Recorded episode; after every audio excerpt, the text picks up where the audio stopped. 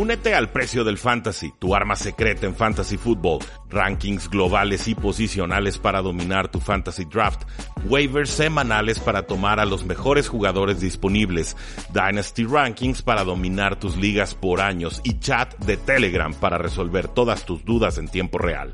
Visita stam.store diagonal precio NFL o da clic al link en este episodio para suscribirte.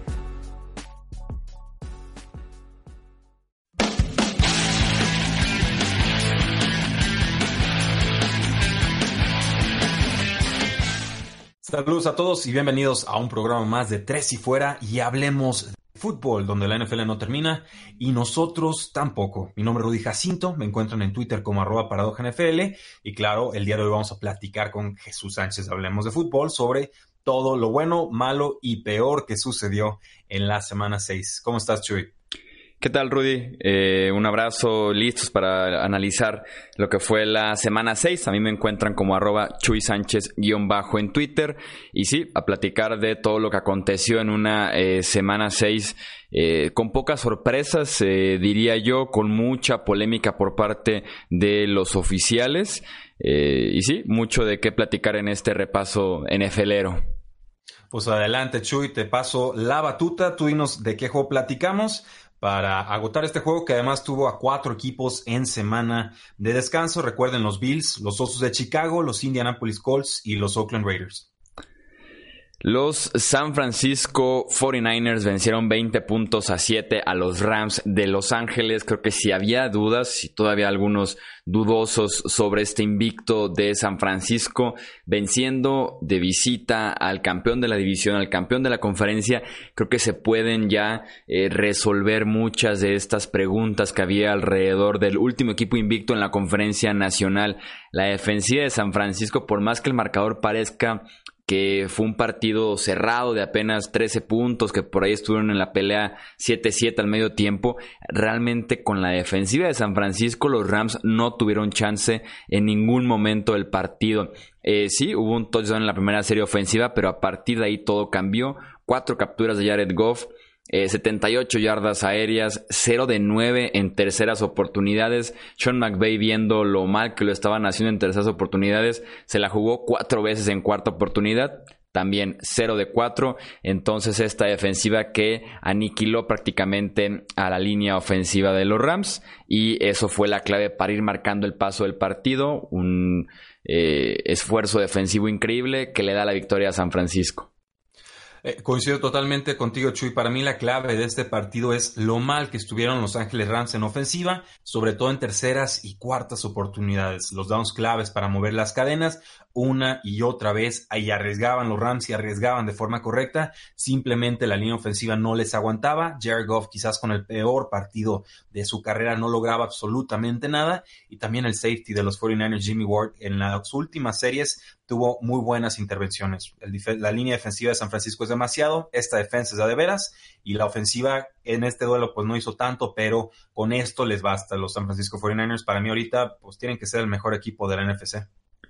Sí, sin duda alguna, San Francisco que no contó con sus dos tackles ofensivos, entonces a la ofensiva eh, no corrieron tan bien la bola como en otras semanas, pero eh, Jimmy Garoppolo hizo lo suficiente, por ahí una intercepción en zona roja, pero fuera de eso hizo lo suficiente apenas para eh, ganar este partido y sí, mantener a San Francisco como el único equipo invicto en la NFC. ¿Y te atreves a decir que son el mejor equipo? ¿De toda la NFL o de la NFC? No, de la NFC solamente. Eh, en estos momentos, este, a modo de Power Rankings, yo diría que sí. Hasta que regrese Drew Brees, entonces ya podría pensar que no. Pero, ¿cómo les decimos que no, Chuy? O sea, van invictos. Para mí esta prueba contra los Rams, desde hace tres semanas la tenía bien marcada en el calendario porque sentía que nos iba a dar el barómetro, la medida real de quiénes eran estos 49ers. La pasan con, con A+, con un 100, y de mi parte, pues hasta nuevo aviso, San Francisco es el rival a vencer de ese lado. Sí, yo también estoy exactamente en la misma página que es eh, cuando regresa Drew Brees, creo que los Saints se convierten en el mejor equipo. De momento no hay como decirle que no una defensiva que está rankeada top 2 en casi todas las categorías, por ahí 3 o 4 en una que otra. Eh, sí me parece ahorita, eh, hoy por hoy, el mejor equipo en la conferencia nacional.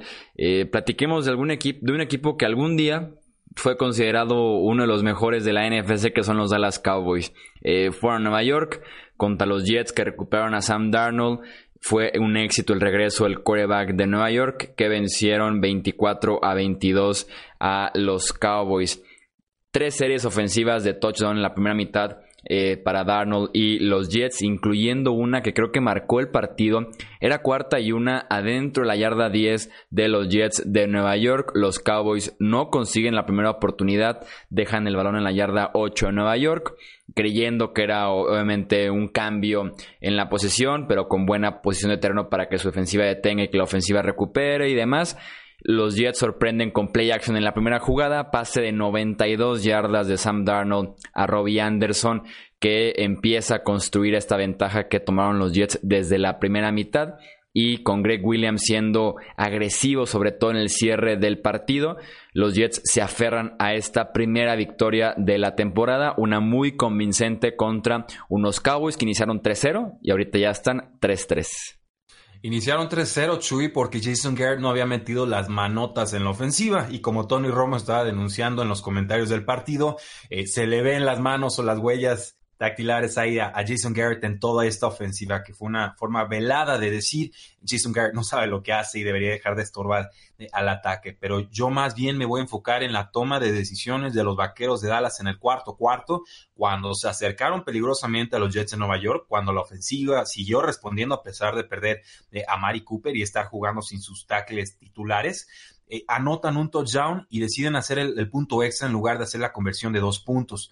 Y aquí recortan la distancia de, diferencia de puntos con los Jets a cinco. Los Jets responden con una patada que era, creo yo, por dada la circunstancia del partido, eh, razonable pensar que los Jets iban a anotar tres puntos y entonces el diferencial ahí ya era de ocho. Entonces, el haberte jugado de dos antes te permitía saber si ibas a necesitar un touchdown o una combinación distinta de, puntos eh, cruzados para poder llevarte este duelo. Al hacer un punto extra, me parece que dejas como incógnita el, realmente qué es lo que tienes que hacer a lo largo de lo que queda de partido. No sabes si jugar con urgencia o más bien controlar el reloj.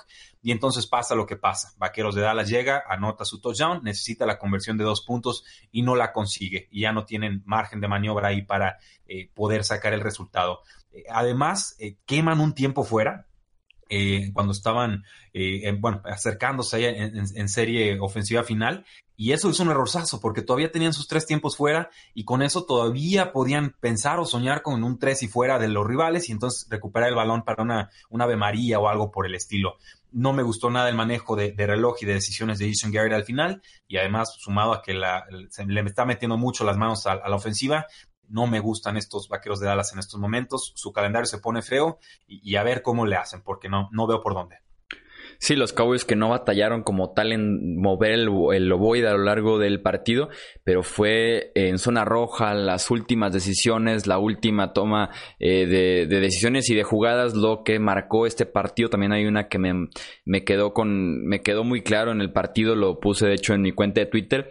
Era un tercera y gol desde la yarda 15 de los Jets perdiendo justamente por 15 y los Cowboys intentan un pase de 3 yardas en lugar de decir es tercer y gol, Perdiendo por 15, vamos a la zona anotación directamente. Hay que buscar puntos porque ya se habían cansado prácticamente de eh, conseguir goles de campo en territorio de los Jets pero simplemente la toma de decisiones no fue buena en las últimas yardas eh, ya de territorio de Nueva York. Eh, la victoria también de los Houston Texans 31-24 ante los Kansas City Chiefs. La segunda derrota consecutiva de los Chiefs eh, como locales también en esta temporada. El duelo que obviamente se llevó los reflectores fue este de Patrick Mahomes contra Deshaun Watson. Yo me quedo más bien con la imagen general que vimos de los Texans. Por segundo partido consecutivo no permiten captura de coreback, con todo y que perdieron a su tackle derecho eh, a mediados del tercer cuarto. No permiten captura de coreback, lo cual es muy valioso para mantener a un Deshaun Watson de pie y dejar que se enrache, porque es justamente eso, es un quarterback que tiene muy buenos momentos, pero sale a veces mal de puntería, de muchos golpes, de estarse cuidando de la presión, y es cuando tienes a Houston perdiendo partidos que uno quería que deberían eh, ganar. los Texans que remontan un 17-3, que se pusieron abajo apenas en el primer cuarto, después de que en la primera serie eh, ofensiva terminara en la primera jugada con un fumble de Carlos Hyde, supieron recuperarse, detuvieron a un Patrick Mahomes que se ve limitado, de Sean Watson guió series ofensivas largas, pasando el ovoide, corriendo también el ovoide, superando los drops de Will Fuller que tuvo tres touchdowns que dejó caer, eh, y aún así los Texans van a Kansas City, salen con la victoria. Eh, y también mis respetos a la toma de decisiones de Bill O'Brien, que me pareció muy buena conforme fue avanzando el partido. Estuvo al tú por tú con Andy Reid y eso es muy extraño estilo de Bill O'Brien, pero eh, también no, se trata de agarrarlos de piñata de gratis, ¿no? O si hacen bien las cosas, pues en estos espacios también se los tenemos que reconocer. Tácticamente, lo que más me gustó de Bill O'Brien eh, fue que más o menos emuló lo que hicieron los Indianapolis Colts la semana pasada, pero en el campo, en jugadas específicas, hacían una especie de stack y no sé si te diste cuenta, con DeAndre Hopkins eh, encimado con Will Fuller, y entonces uno atacaba la zona corta y el otro se iba en profundidad, y generaban toda clase de estragos con una secundaria de los Chiefs que de por sí ya está muy rebasada, y le sumas eso que no tenían ataques titulares los Chiefs, y Carlos Hyde les pudo eh, correr a, placer. Para mí la clave del partido para los Houston Texans fue eh, obviamente que la defensiva presionó a Patrick Mahomes, pero sobre todo eh, el tiempo de posición. La semana pasada 37 minutos 15 segundos, esta semana 39 minutos 48 segundos. Ese es el tiempo que los Colts y los Texans respectivamente tuvieron la pelota, no le dan ritmo a la ofensiva de Patrick Mahomes y pareciera pareciera, no lo garantizo, que empieza a salir o surgir una fórmula para contrarrestar lo que Andy Reid y compañía han propuesto desde hace año y medio. Sí, que consiste en correr muy bien la bola, aprovechando las lesiones que también tiene Kansas City en el costado defensivo y en general el bajo nivel que tienen tanto en talento como ya en ejecución de las jugadas. Y le han estado jugando muy bien hombre a hombre las defensivas eh, rivales a los receptores de los Chiefs. Tyreek Hill regresa con dos touchdowns en esta semana, pero que conforme también se han lesionado, es menor la separación que consiguen los eh, receptores de Kansas City. Eh, Seattle visitó Cleveland y salió con la victoria 32-28 contra los Browns. Cleveland que nos mostró en el primer cuarto tal vez la faceta que muchos esperaban de ellos este año, se pusieron arriba 26 tan solo en los primeros 15 minutos, pero tuvimos segunda remontada en el mismo número de semanas por parte de él. Tal vez favorito actualmente, apenas es la semana 6, pero favorito para el MVP Russell Wilson y que termina aportando tres touchdowns, dos por aire, uno por tierra. Baker Mayfield que tuvo un buen partido, Ojo porque salió lastimado durante varias jugadas de la cadera, una lesión que se le puede extender a lo largo de la temporada y que además lanza tres intercepciones, pero que ojo, dos de ellas no fueron su culpa o que por lo menos también tiene de cómplices a los receptores que terminan rebotando el balón en las manos y después en eh, las manos del defensivo de los Seahawks. Mis respetos para Russell Wilson que ha tenido un excelente inicio de campaña y Seattle que se ha mostrado ya fuerte mentalmente y también en nivel dentro del campo, tanto en su casa como de visitante y eso es sumamente importante y peligroso con un equipo como los Seahawks. Si este, este juego se envenenó pronto para los Seattle Seahawks, se pusieron arriba los Browns 20 a 6 en el segundo cuarto. Eh, no hay forma de justificar que Cleveland deje ir una ventaja de esta manera jugando en casa, sí, contra Russell Wilson, pero obviamente si se pusieron 20 a 6 significa que estaban haciendo algo bien y que o se los contrarrestó Seahawks o Cleveland dejó de eh, ejecutar de forma correcta. Me parece que se combinan estos dos factores y, y simplemente pues errores como la intercepción que estás mencionando, que fue a, a Dontre Hillard, el corredor suplente, no sé por qué no tenían a Nick Chubb en el campo, incluso un despeje bloqueado le permiten que los Seahawks se vuelvan a, reenganchar en este partido.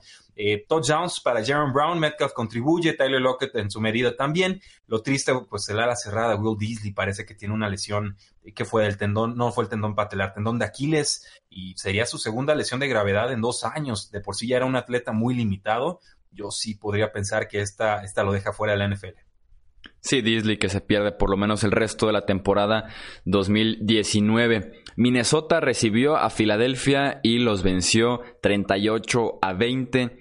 Una vez más, la secundaria de los Eagles. Lo platicamos aquí en la previa que dábamos de este partido. Si Kirk Cousins podía seguir con una entre comillas, buena racha, tener un buen segundo partido de manera consecutiva contra esta eh, muy pobre defensiva secundaria de Filadelfia entre lesiones y entre el talento que está en el campo. Y en efecto, Kirk Cousins pudo hacer eso. 333 yardas, 4 touchdowns, apenas una intercepción. Stephon Diggs, una semana después de haber perdido eh, su cambio, tiene 7 recepciones, 167 yardas y 3 anotaciones. Eh, brutal simplemente lo que hizo Diggs. Y si revisas el Coach's Film, el All 22, errores de cobertura, receptores totalmente abiertos, hay jugadas en las que hay dos o hasta tres receptores completamente eh, solos. Entonces esta secundaria de Filadelfia, si realmente creen que pueden competir este año, deben de seguir insistiendo en cuánto cuesta Jalen Ramsey, porque parece la única solución que tienen actualmente Filadelfia en esa muy pobre secundaria. Sí, voy a proponer otro nombre, Chuy. Patrick Peterson. Ya sé que cada año me lo ponen al mercado al pobre, pero viene de suspensión. Arizona sí mejorando, pero pues no parecieran empatar los tiempos de Arizona y los de Patrick Peterson, que ya es más veterano. Y si está ligeramente más descontado que Jalen Ramsey, pues yo preferiría ir por esa otra opción. Ya sabemos que las Águilas preguntaron por Ramsey y que las Águilas se asustaron por el precio. Las Águilas no tienen a sus tres cornerbacks titulares, este, Ronald Darby y Avonte Maddox, y creo que por ahí, ah, se me está escapando el tercero, pero el, caso es que llegaron a tener a cuatro linebackers en el campo y algunos jugando en la secundaria porque ya, ya no había cuerpos que poner ahí atrás. Eh, mi miedo con los vikingos de Minnesota, y por eso no los tomé esta semana, fue que creí que iban a ser muy necios tratando de establecer el juego terrestre como han hecho casi todo el año. Y no, de entrada, desde la primera jugada ya estaban atacando en profundidad, consiguieron un pass interference con, con Adam Thielen. Stephon Dix tuvo el, quizás el mejor juego de su carrera y en líneas generales Vikingos entendió que hay que atacar las debilidades del rival, que era precisamente la secundaria de Filadelfia. Se acercan las Águilas, pero eh, agarra un segundo aire eh, Filadelfia, este, Minnesota y eh, creo que el marcador refleja exactamente lo que sucedió en este, en este partido, decepcionando los receptores de Águilas de Filadelfia también, hay que decirlo. Sí, sobre Peterson además ya cumplió oficialmente su suspensión de seis partidos que le habían eh, dado en este inicio de temporada. No me parece nada mal. Si es que Arizona ahora sí está dispuesto a soltar sus grandes nombres, porque cuántas veces hemos escuchado el nombre de Larry Fitzgerald, si podría salir, eh, si habrá equipos interesados, y Fitzgerald se aferra a Arizona, y Arizona se aferra a Fitzgerald, veremos si por ahí se animan ahora sí con Peterson, ¿no? Me parece un nombre interesante. Sí, digo, llevan una década con lo de Fitzgerald, no va a suceder, ahí se va a retirar. Pero Peterson tuvo un distanciamiento con la gerencia de cuando, antes de que lo suspendieran. Este off-season, ¿no? Sí. Sí, sí, sí, se peleó y, se alejó de las instalaciones y se volvió un, un, rumor ahí como de una semana y era porque sintió que el equipo no lo defendió en este tema de la suspensión. No tenemos más detalles. Entonces, yo sí creo que Patrick Peterson, si le dan la opción, eh, él quiere saltar de barco. La cosa es, ¿están dispuestos los Arizona Cardinals a venderlo y cuál sería el precio? Y para cerrar con eh, Minnesota, podemos sumar otro partido de Kirk Cousins jugando a las 12, sin televisión nacional, jugando en casa contra una mala secundaria en la que tiene otro partidazo. Pero lo ponemos en prime time, saliendo del US Bank Stadium contra una buena defensiva y se acabó. Las piernitas. tiemblan cuando brillan las luces, pregúntenle a Andy Dalton. Sí, no, eso es perfecto. Ahí Andy Dalton, Kirk Cousins, por ahí Matthew Stafford. Tenemos ahí un club de quarterbacks que se encandilan, que necesitarían utilizar lentes de sol cuando se prenden las luces del prime time. Eh, Arizona, Justamente hablando de los Cardinals, venció 34-33 a los Atlanta Falcons.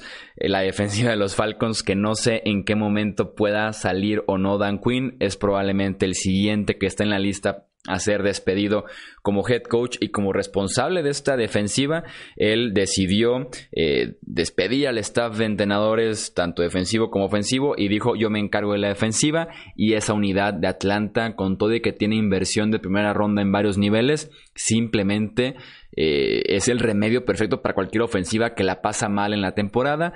Arizona no la estaba pasando tan mal, pero sí encontró su mejor día eh, del año enfrentando a esta defensiva. 34 puntos en total. Cliff Kingsbury eh, con Kyler Murray se aprovechó para tener 340 yardas, 3 touchdowns por parte del coreback. Y de verdad, igual que Filadelfia, receptores completamente eh, solos los de los Cardinals. Un partido que se pudo haber empatado cuando quedaban menos de dos minutos. Matt Bryant, este pateador eh, con 19 años de experiencia, falló el punto extra y es por eso que Arizona lo ganó apenas por un punto. Eh, mala semana para los pateadores en Georgia, ¿no? En, ese estado, en colegial fallan y también aquí con los Falcons. Y, bien por Arizona, porque para como estaban jugando los Falcons en ese momento, eh, yo creo que se lo llevaban el juego, ¿eh? En tiempo extra. como la dinámica del juego fue muy extraña. Fue en realidad un duelo de dos mitades. Cardinals adelanta 27 a 10 y así llegaron al tercer cuarto y los Falcons de repente, sobre todo con el ala cerrada, me parece Austin Hooper empiezan a poder mover el balón. Devonta Freeman dos touchdowns por aire, nunca había logrado esa marca. Eh, y, en líneas generales, pues Mark Ryan sigue jugando a un gran nivel y me da tanta tristeza por él. Otro juego de más de 300 yardas, ahora sí encontró a sus receptores en zona roja, pero, pero esta defensa de los Falcons no, no para absolutamente a nadie. Y se va a ir Dan Quinn y no van a entender por qué. Eh, sí, ya despidieron a todos los coordinadores, como decías, Chuy, o sea, se acabaron los chivos expiatorios. Dan Quinn llegó como promesa defensiva y los Falcons no juegan ni un ápice de defensiva. No hay nada que hacer. salió el, dueño Arthur Blank a decir, nos esperamos a la semana 9, semana de descanso, a ver si, si mejora, si responde el equipo. No va a responder. Dan Quinn ya, ya se tiene que ir. Sí, totalmente de acuerdo. La semana pasada me parece que Houston no despejó en todo el partido. Creo que le hizo eh, puntos y tuvo uno que otro entrega balón contra la defensiva de los Falcons. Y en esta ocasión Arizona tiene cinco posiciones consecutivas para iniciar el partido anotando. Es injusto para Matt Ryan y la ofensiva estar siempre viniendo de atrás, siempre tratando de recordar la desventaja en la que se encuentran. Sí, y sobre todo, Chuy, ya vimos pases profundos precisos de Kyler Murray, así que cuidado, el, muchacho ganó por tierra la, semana pasada, ahora ganó con pases en profundidad. Vámonos a Londres, donde los Panthers vencieron 37-24 a los Buccaneers. Kyle Allen, que lanzó un par de anotaciones, cero entregas de balón, que es importantísimo con Allen, que no lanza intercepciones, pero que por ahí tiene un detalle con los balones sueltos, y guió a los Panthers a la victoria en el nuevo estado del Tottenham. Eh, Christian McCaffrey, que por ahí tuvo un muy mal partido contra Tampa Bay la última vez que se vieron las caras. En esta ocasión, apenas 57 yardas totales, que eso es un número eh, bajito, se podría decir, para Christian McCaffrey, pero que llegó a la zona de anotación y que tuvo un rol importante en la ofensiva de los Panthers. Hace unas semanas platicábamos de Kyle Allen justo cuando tomó la, titularidad de los Panthers. Ahora ya está 4-0 como coreback esta temporada en Carolina. Y por ahí empieza a haber reportes sobre una posible salida de Cam Newton que eh, esta semana ya recibió la alta médica para entrenar, tal vez entre una semana más y para la siguiente estamos hablando de que ya esté listo para jugar y los Panthers con el predicamento de seguir con la mano caliente de Allen o ir por ahí con el capitán con el líder, con el contrato también de Cam Newton. Eh, aquí cuando platicamos justamente de la situación, tú decías, Rudy, eh, que estabas abierto a la posibilidad de que Cam Newton saliera y entregarle las llaves a Kyle Allen. Ahora que lo ves jugando de esa manera, estás todavía más seguro de esa decisión. Sí, pero, sabes qué, Chuy, ya sabes que a mí me encanta moverme en los grises, no tanto en los extremos. Estoy revisando ahorita el contrato de Cam Newton y lo habíamos dicho, en creo que fue en la semana 2 o 3, en el análisis post, post semana, post jornada. Cam Newton te costaría 2 millones de dólares en dinero muerto en 2020 si te deshaces de él. Si te lo mantienes, te costaría 19 millones 100 mil dólares. Entonces, no es solamente decir, ok, Cam Newton o Cable Allen, sino, ok, Cam Newton, más qué jugadores extras eh, voy a sacrificar versus Cable Allen, que para mí ofrece menos que Cam Newton, pero toda la gama de jugadores adicionales que podemos conseguir con un salario tan bajo como el que puede ser el de un coreback de segundo año que ni siquiera fue tomado en el draft. Entonces, es una valoración cruzada o, compleja o combinada, no nada más, ah, es que Cal Allen está ganando, entonces ya no podemos meter a Cam Newton. Eh, dicho eso, si Cal Allen sigue ganando, a Cal Allen no lo podemos sacar del campo, aunque la formulita no nos guste y aunque esté cometiendo fumbles, el equipo está funcionando en estos momentos y si realmente creemos que es una meritocracia, pues Cal Allen en estos momentos se ha ganado el derecho a mantenerse como titular. Cam Newton tendrá que seguir entrenando, poniéndose fuerte. Le recomiendo comer carne porque eso de ser vegano como que no le está saliendo muy bien. Y entonces ya, si Cal Allen baja el ritmo, podemos pensar en que Cam Newton regrese. Cam Newton sano es mejor que Cam Allen sano. Eso lo tenemos todos bastante claro, pero hay que tomar en cuenta lo del contrato, cuánto se paga versus cuánto se puede ahorrar y también ver si realmente se recupera bien de las lesiones Cam Newton. Insisto, los, los Panthers habían tomado un, un, pocket passer, un, pasador más tradicional con Will Greer de West Virginia en tercera ronda, pick 100 global este año. Entonces, Cal Allen se ajusta más a ese modelo de juego que buscan los Panthers que lo mismo que te puede estar ofreciendo Cam Newton. Entonces, mantengo a Cal Allen, no me cierro la idea de que regrese Cam Newton, pero si Cal Allen no me da excusas, yo no lo muevo. Sí, una de las frases típicas de la NFL que también se considera para muchos un mito es no puedes perder tu puesto por lesión. Me queda claro que sí puede ser así sin ningún problema. Son esas frases, de hecho lo decía en el podcast de Hablemos de Fútbol, pero en el de Fantasy con que tenemos con Mau. Eh, frases típicas de NFL, que de hecho hay un top 10 muy bueno de NFL Network de esas frases típicas que uno cree que es como la Biblia de la NFL, que realmente no son ciertas. Y una de ellas es justamente, es exactamente como el corre en tal situación del campo y patea siempre que tal y tal. Uno de, una de esas frases es, no puedes perder tu puesto por lesión. Me queda clarísimo que sí. Es injusto, claro. ¿Por qué? Porque lo perdiste estando en el hospital cuando tu eh, competencia estaba jugando en el campo. Y yo estoy de acuerdo. Me gustaría ver a Cam Newton eh, sano. Lo vimos, ese, partido contra Tampa Bay que fue lamentable, una lesión fuerte en el pie que lo ha dejado fuera un mes de temporada y también todavía en rehabilitación de una operación en el hombro de lanzar, o sea, tampoco se trata de juzgar a Cam Newton de manera eh, desigual con Calen en estos momentos. Eh, sí, de acuerdo. O sea, simplemente a Cam Newton hay que darle tiempo. Carolina está funcionando bien por ellos. La defensa está muy fuerte. Christian McCaffrey está apoderándose de la ofensiva mi pregunta sería, bueno, ¿están ganando por Cal Allen o con Cal Allen? Yo creo que ahorita, ahorita es lo segundo. Los Denver Broncos vencieron 16-0 a los Tennessee Titans. Los Broncos a la defensiva tenían apenas 5 capturas de coreback en toda la temporada y contra los Titans consiguieron 7. Entre que la línea ofensiva de Tennessee ha sido decepcionante y entre que Marcus Mariota es el coreback perfecto, para convertir presión en capturas de coreback. Marcus Mariota, justamente hablando del coreback de Tennessee, fue mandado a la banca en el tercer cuarto cuando la ofensiva tenía menos de 100 yardas totales, cuando su rating de coreback estaba por debajo de los 10 puntos. Le dan paso a Ryan Tannehill, que por cierto ya fue nombrado titular para la próxima semana. Eh, la defensiva de los Broncos, que además permitió apenas 28 yardas a Derrick Henry, mató por completo a esa ofensiva y los cero puntos es el mejor ejemplo. ¿Qué deben hacer los Tennessee Titans? Me parece totalmente acertado darle la oportunidad a Ryan Tannehill. Tampoco estás pasando de un muy mal coreback a uno excelente. Puede que pases de Guatemala a Guatepeor, como diríamos, pero hay que ver una cara nueva en esa ofensiva porque Marcus Mariota y su eh, poca habilidad para jugadas grandes, para innovar a la ofensiva, para revivir ese ataque de Tennessee semana a semana, a mí sí ya me cansó y quiero ver qué te puede ofrecer Ryan Tannehill y podría ser la última vez que vimos ya Mariota con el, con el uniforme de los Titans. Sí, a mí también ya me cansó Chuy y, y es triste, o sea, no arriesga, pero además no transmite. Entonces, no había nada al ataque de los Titans, los Broncos están ganando plácidamente. Enter Ryan Tannehill y les da una chispita. O sea, no, es que anotaran un touchdown, de hecho lanza una intercepción, pero por lo menos empezaron a mover la bola y dices, bueno, quizás el equipo necesita ver una cara nueva ahí, ya con, con Mariota no está funcionando. Todas sus decisiones parecen costarle mucho, ¿no? Hasta los pasecitos cortos le veo casi como una fatiga espiritual antes de soltar la, la pelota. Todo se ve muy premeditado, muy, muy hostigoso en su proceso, en su toma de decisiones. Entonces, sí, para mí, desgraciadamente, Marcus Mariota ya no es el futuro de los Titanes de Tennessee. Con este juego termino de confirmarlo. Ryan Tannehill tampoco lo es, ¿eh? se los vamos recordando. Y esto lo voy a juntar junto a, juntar junto, ¿eh? ¿Qué tal? Ando, ando fino hoy. Es que estamos grabando a las 11.15 de la noche. Andas con eh, Mariota pasando el balón, Rudy. No, no, ando, ando torpe con mis intercepciones verbales. No, con James, con James Winston, Chuy, el veredicto final de los corebacks del 2015 es no son corebacks franquicias, por lo menos no de los equipos que los tomaron. Sí, va a ser un debate súper interesante. Ambos terminan contrato. Veremos qué pasa. Obviamente queda temporada todavía para evaluar.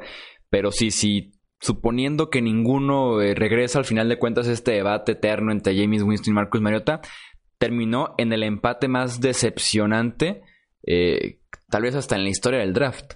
Sí, sí, o sea, yo, yo era Marcus Mariotista, si quieren verlo, porque nunca creí que se le fueran a curar las intercepciones a James Winston. Pues sí, nada más que Marcus Mariota tampoco arriesga, entonces o te quieres morir de nada o te quieres morir de intercepciones, ¿no? Elige tu, droga.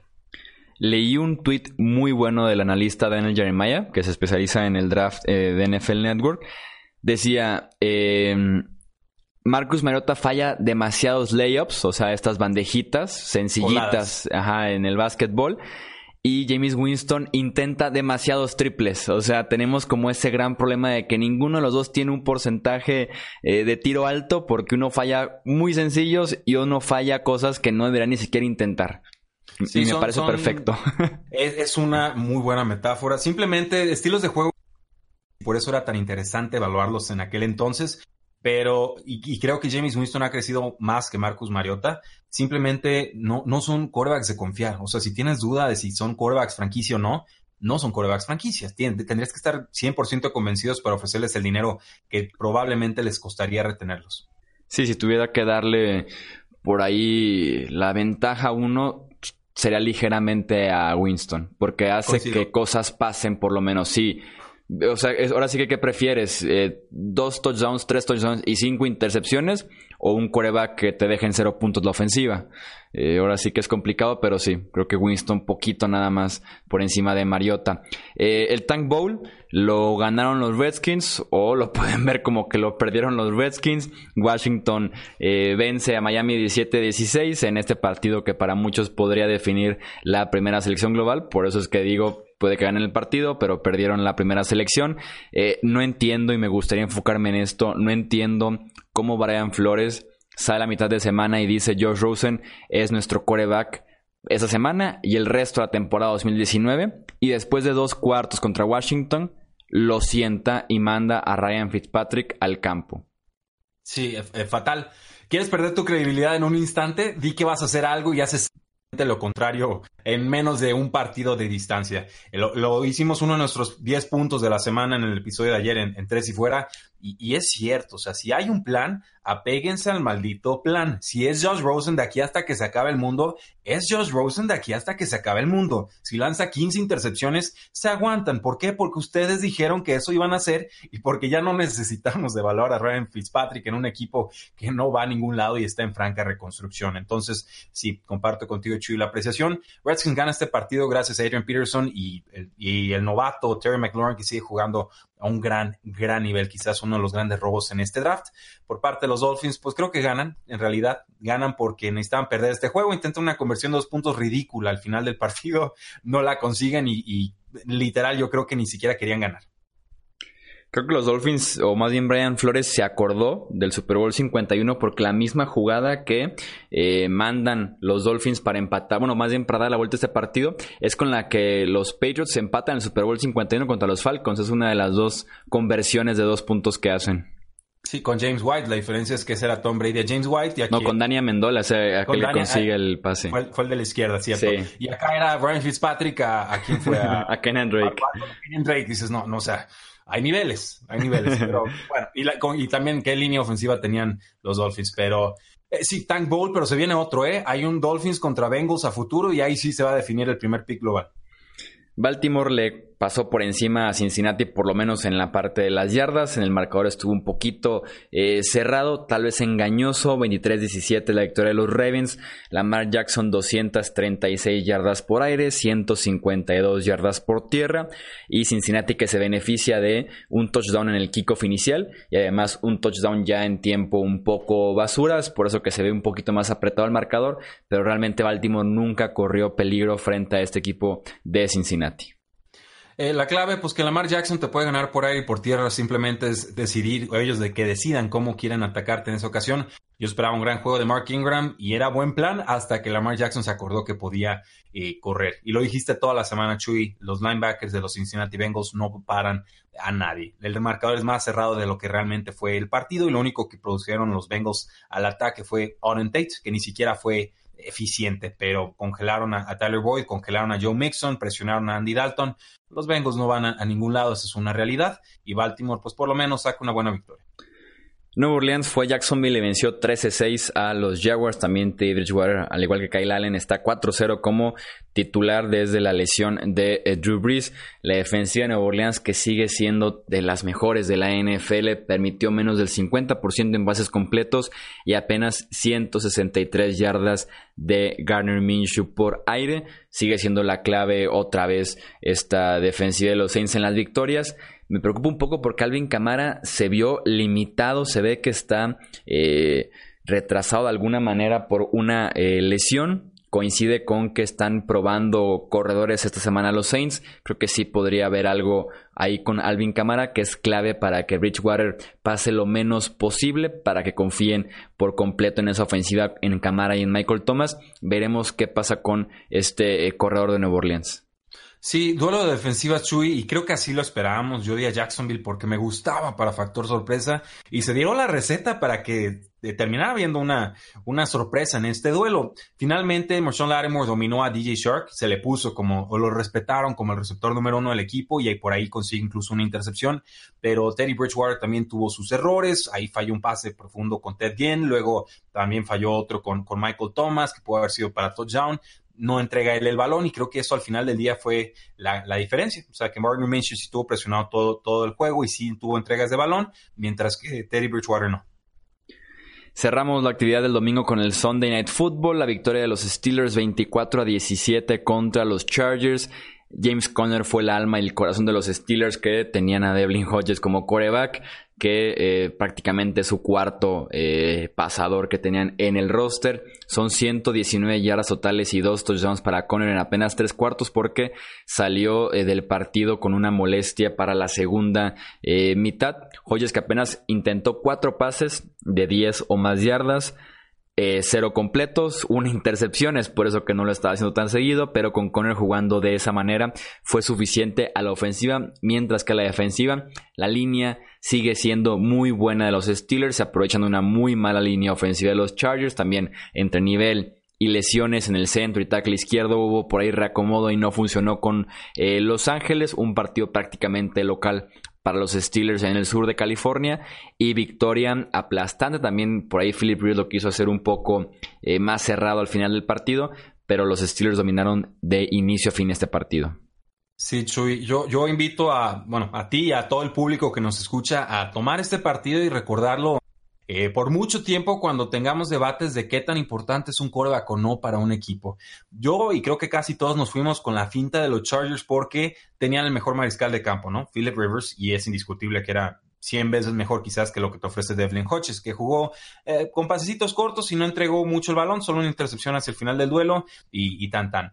Pero el resto del equipo en realidad tiene, pues, por lo menos con los Steelers, en todas sus líneas pareciera estar a la par o mejor de lo que te ofrecen los Chargers en estos momentos que están tan lastimados. Entonces, eh, ¿qué tan importante es un quarterback versus tener un roster más completo o más profundo? Aquí nos queda claro que, eh, por lo menos en este duelo en particular, los Steelers tienen mejor roster, que todos se pusieron la, la, camiseta, que yo decía que tienen un corazón de acero y que se hicieron sentir en un duelo en el que no tenían que figurar. Entonces, eh, sí, los corebacks son importantes en la NFL, pero no lo son todo, y sobre todo no lo son todo cuando hay tantas bajas en tantas líneas y además el rival tiene un roster más completo que el tuyo. Entonces, quizás ahí yo, yo acepto un error de evaluación, desconté demasiado a los Pittsburgh Steelers y, hay que reconocer, es un, es un buen trabajo, casi toda la ofensiva fue a través de James Conner por aire y por tierra. Buen regreso de Hunter Henry, me da gusto que, que esté sano. Y cerremos con el partido que terminó hace apenas unos minutos, el Monday Night Football entre Green Bay y Detroit. Victoria de los Packers 23 a 22 sobre eh, los Lions. Una, eh, un enfrentamiento que además de ah. estos dos equipos contó con un tercer involucrado que se llamó Clet Blakeman y su grupo de oficiales, el referee principal y su grupo de oficiales. Eh, no venimos a decir que un equipo fue robado, que benefició a adrede a los Packers y demás, porque fallaron con eh, ambos equipos, pero la mayoría de los errores de los oficiales en este lunes por la noche, en efecto, afectaron a Detroit si no pudieron ver el partido, simplemente les voy a destacar los errores en las últimas tres series ofensivas y cómo se le escapó esta victoria a Detroit, que sin duda alguna eh, la merecía. El penúltimo drive que tienen los Packers ya había terminado. Le marcan a Trey Flowers un uso ilegal de las manos sobre David Bactery. Eh, la repetición muestra que no, que no había tocado en ningún momento la máscara de Bactery. Y los Packers, en lugar de despejar el balón, eh, reciben un primero y diez gratis y tres jugadas después consiguen un touchdown y la ventaja de los Lions se recorta a dos puntos. Siguiente serie ofensiva, la última que tienen los Lions en este partido. Eh, un pase largo de Matthew Stafford a Marvin Jones que termina siendo incompleto. Una interferencia defensiva de pase eh, grotesca que se vio desde cualquier ángulo de la televisión, desde cualquier asiento en Lambeau Field y que no se marca interferencia de pase.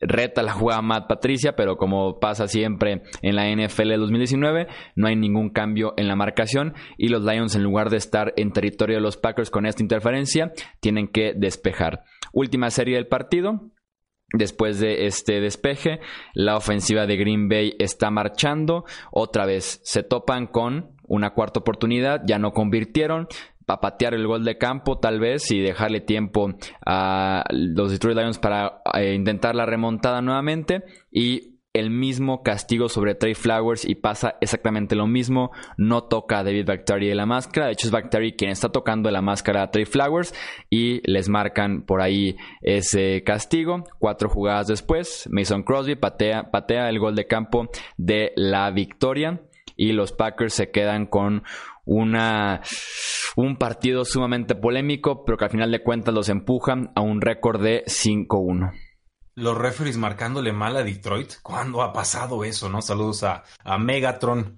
Pero eh, yo te lo decía, Chuy, fuera, fuera del aire por chat. A mí me hubiera gustado que intentaran conseguir el touchdown en esa última serie ofensiva a los Packers. No solo porque lo aposté, ¿no? Al, Packers menos tres, sino porque a mí me gusta la idea, tengo que ver los números y creo que es, buen debate, de ganarle a tu rival o de tener tres oportunidades de, pegarle a tu rival, ¿no? Tratar de correr, correr, no consigo, bueno, entonces ya, ya hago el, el gol de campo que prácticamente ya lo tienes asegurado. Pero un mal snap, cualquier cosita que salga mal, entonces te puede costar el juego. Por eso yo prefiero tener más oportunidades de hacer daño al, rival.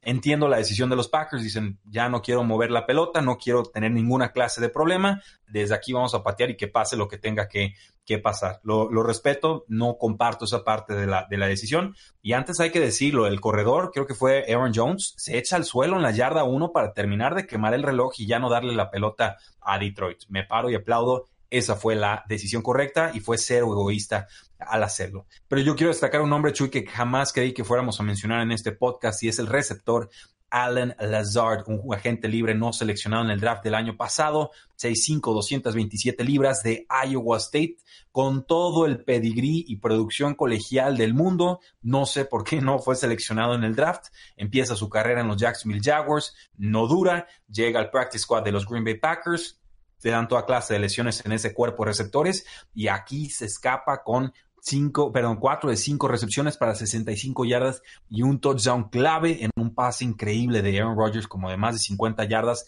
exactamente en la canasta de los brazos de Allen Lazard que cayéndose consigue el, touchdown. Un, un, jugador importante. Si juegan en ligas de dinastía vale la pena tomarlo. Si juegan en redraft y tienen profundidad en sus bancas, considérenlo porque tiene pedigrí, tiene el tamaño. Aaron Rodgers lo estuvo presumiendo después en, medios, en entrevistas, y creo que podría hacerse un hueco en este equipo que está tan necesitado de receptores abiertos.